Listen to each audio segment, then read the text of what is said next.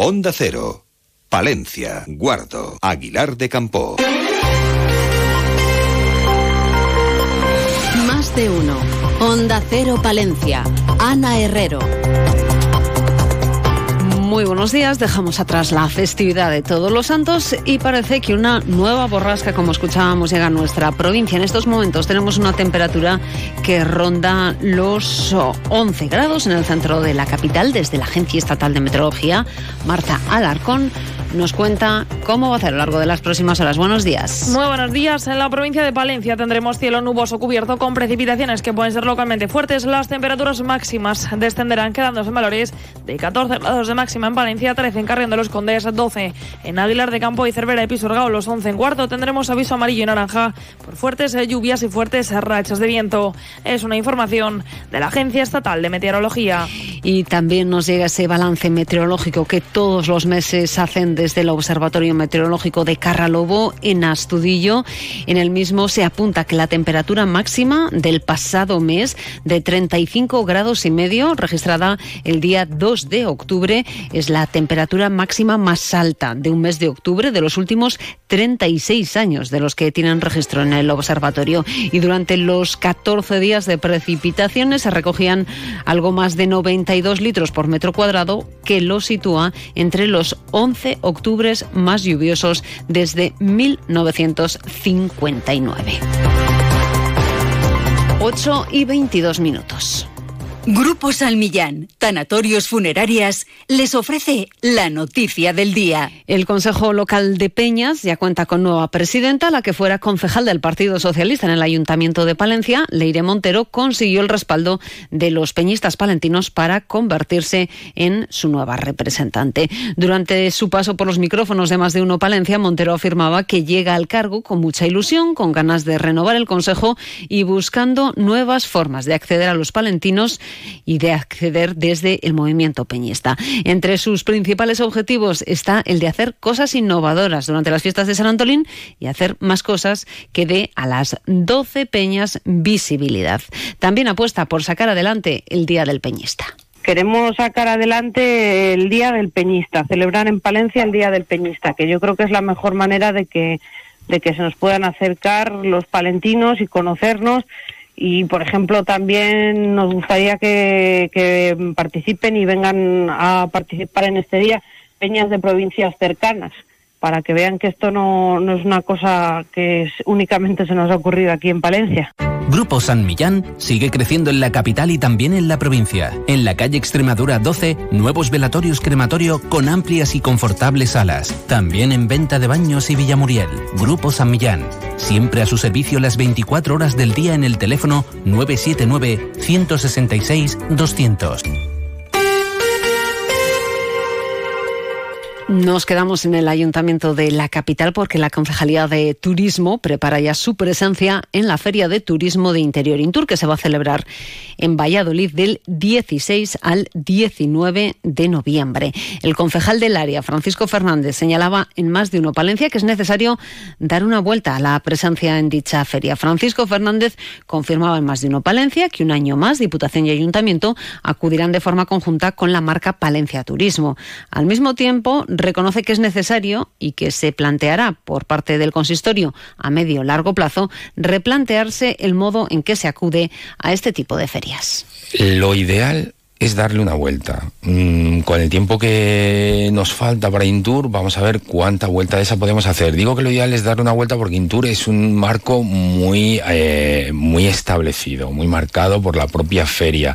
Obviamente creo que en Intur mm, la Diputación y Ayuntamiento no solo deben ir de la mano, es que van de la mano. O sea, no hay otro camino porque estamos trabajando en el mismo territorio. ¿eh? La ciudad y la provincia son territorio.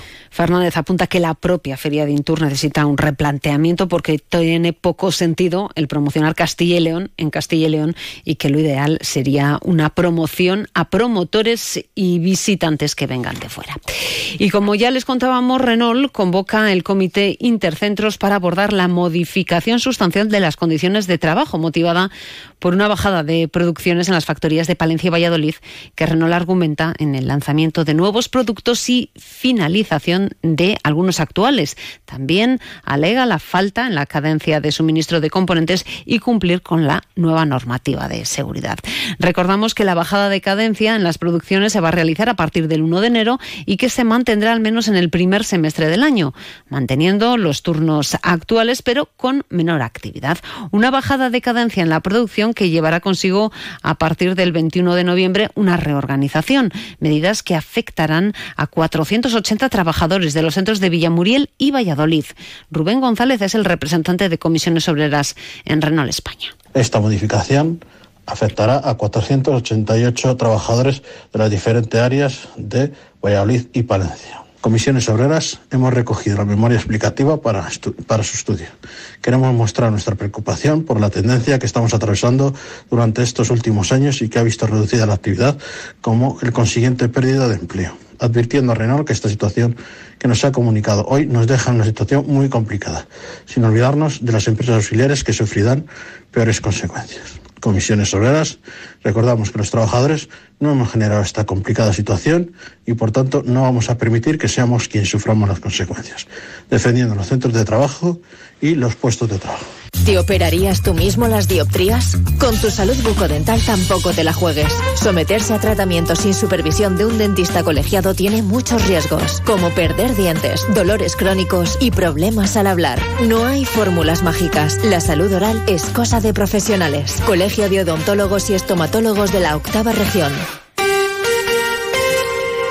8 y 27 minutos les contamos también que la Guardia Civil investiga a 22 personas físicas y 8 jurídicas por fraude en el cobro de subvenciones de la Unión Europea vinculadas a la sanidad y el bienestar animal, presuntamente en connivencia con personal de la Administración perteneciente a la Junta de Castilla y León, concretamente de la Consejería de Agricultura, Ganadería y Desarrollo Rural. A los investigados se les acusa de varios delitos de fraude de subvenciones, prevaricación administrativa, falsedad documental y estafa. Se han detectado irregularidades en el cobro de estas subvenciones por parte de ganaderos de las provincias de Palencia, Zamora, Valladolid, Segovia, Ávila, Salamanca y Cantabria, según un comunicado que recoge la agencia de noticias ICAL. Se estima que el beneficio económico obtenido rondaría el millón de euros y la investigación patrimonial realizada en paralelo ha culminado con la creación de un inventario judicial compuesto por 96 inmuebles que han sido congelados a los investigados por un valor superior a los 4 millones de euros con el objetivo de hacer frente a las responsabilidades patrimoniales derivadas de la comisión de los ilícitos. Y más cuestiones. La Diputación de Palencia renueva su compromiso de colaboración con la Confederación Palentina de Organizaciones Empresariales a través de un convenio que recientemente ha recibido el visto bueno de la Junta de Gobierno y por el que la institución aporta 30.000 euros para el desarrollo del proyecto de cesión y venta de negocios y acompañamiento integral a empresarios y autónomos en la creación de empresas en el medio rural. Y apuntar además que la Junta de Castilla y León en el marco del Plan de Recuperación, Transformación Resiliencia de España celebrará el 5 de noviembre la jornada de deporte en familia que tendrá lugar en el campo de la juventud de la capital palentina de 11 a 2 por la mañana y de 5 a 8 por la tarde. La iniciativa contará con hinchables, ludoteca, charlas de nutrición, actividad física y una zona de ciberdeportes, además de actividades inclusivas para todos los públicos y edades.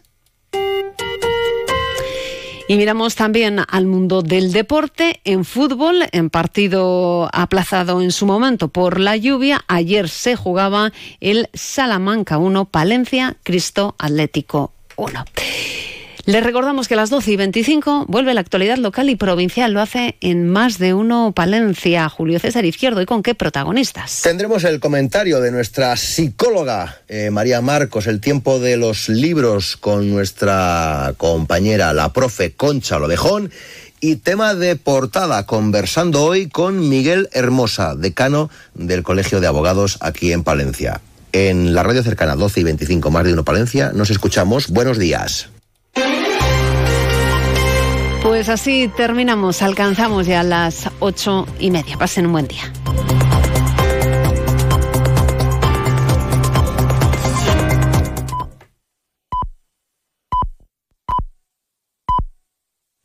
Son las ocho y media, siete y media en Canarias. Más de uno.